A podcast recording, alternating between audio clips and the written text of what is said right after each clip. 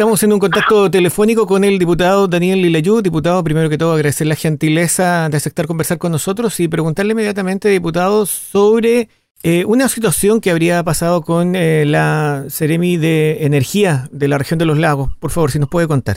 Bueno, yo eh, yo creo que no solamente la Ceremi de Energía, sino también el subsecretario de Energía de nuestro país. De alguna manera aquí hubo hay una falta de probidad, de ética y un montón de cosas que y de fe pública. ella, la, con la escasez de peles que todos sabemos que sufrimos el año el año pasado, muchos adultos mayores, mucha gente haciendo cola, en todo nuestro distrito y, de Temuco hasta el sur. Ellos, eh, la Ceremi hizo valer su cargo y autoridad para comprar eh, para los papás, que tengo entendido del subsecretario de Energía. Eso es eh, grave porque uno no puede no puede, ¿cómo se llama?, usar su cargo para, eh, diría, beneficiarse. Y esto es lo que hizo el subsecretario de Energía y la CDMI, eh, en la cual le llevaron eh, este combustible que toda la gente necesitaba, adultos mayores, como yo decía, a los papás, tengo entendido del subsecretario, por la denuncia que hizo la NEF, la Asociación Nacional de Empleados Fiscales, yo hablé con las directivas regionales y también local, eh, evidentemente ellos, ellos consideran que esto es faltar a la fe pública, ningún funcionario además puede comprar, eso fue lo que va agravando la falta, comprar este combustible y de a funcionarios. Así que, eh, bueno, yo fundamentalmente yo ya oficié, eh, oficié al ministro de Energía para pedir la salida del subsecretario de Energía y también de la CDM de nuestra región. Eso ya está oficiado, está pedido también a la, Contraloría y también le pedí lo mismo que, que me informe en mi, en mi rol fiscalizador a la delegada eh, regional de, que tiene que ver con, con ellos. ¿Cómo se sabe de esta situación? ¿Cómo trasciende lo ocurrido el año pasado? Lo más grave que, eh, según la NEF, y es lo que me dijeron los directivos, en una reunión que tuvo el subsecretario de Energía, lo, lo convence en forma liviana y se los comunica a esta directiva nacional y regional. Eso es lo que, que nace de ahí. Y ellos, como, como directiva, ellos consideraron que esto era falta la probidad, falta la ética y lo que estamos diciendo.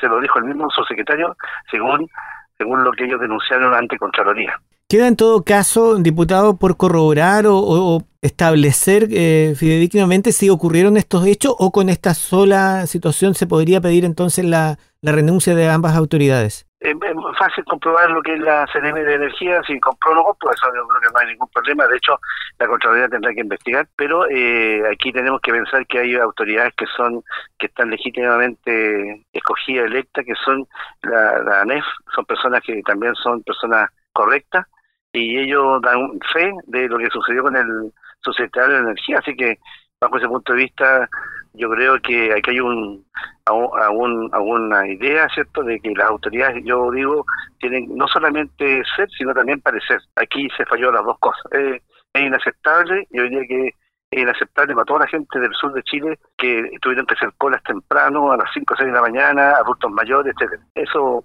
evidentemente se comprueba, pero yo creo que las personas saben saben eh, eh, lo que sucedió. Sí, de alguna manera la Ceremi de energía eh, local es fácil saber qué compró y dónde lo llevó, saben el, domicilio vacío.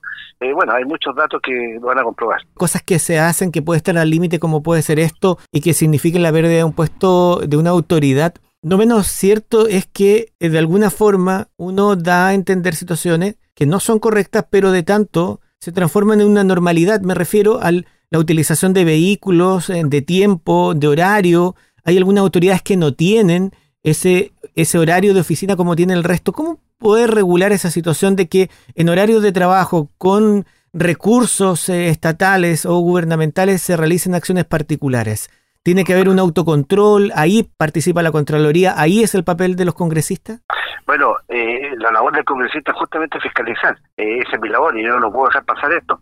Pero tú tienes razón. Aquí el problema es que muchas veces la autoridad, y yo quiero decir hidalgamente, sí, que esto, eh, no solamente este gobierno, yo creo que han habido mucho más en este gobierno en, estos nueve meses, no más, han habido este, este, este tipo de problemas, pero en todos los gobiernos se sucede porque aquí son personas pero evidentemente uno, uno hay cosas que son tan escritas, hay leyes, reglamentos, están escritas, pero también existen las personas, lo que se llama la ética o el sentido común, el sentido común.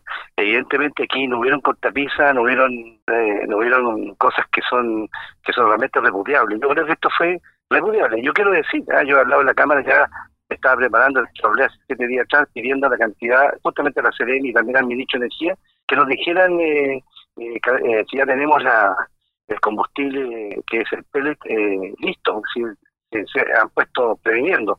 Pero no me imaginé que esto iba, ya con esto iba a decantar con algo malo. Yo creo que tienen que irse, y tienen que irse por una cosa de probidad y de ética.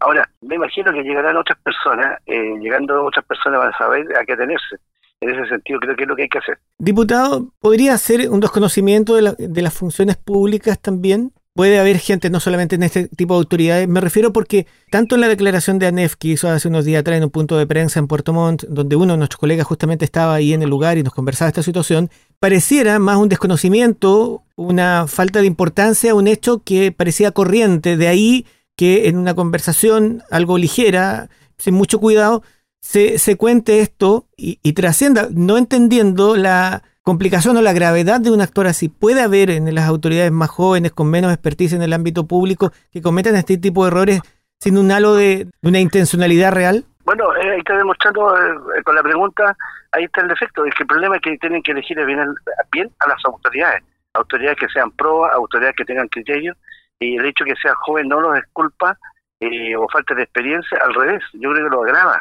porque si estamos ocupando un cargo que es importante, eh, de cualquier cargo, un, un CEREMI no es menor, es un CEREMI es un cargo que representa al, presidente de la República en algunos aspectos, entonces no es menor. Aquí, bueno, eh, el problema es que eligieron mal, si, usted me pregunta, eligieron mal, pusieron a una CEREMI que no correspondía, no tuvo el juicio de valor, y un subsecretario que lo encontró que era liviano, eh, pedirle a la, a CEREMI que le llevara pérdida a su, a su papá.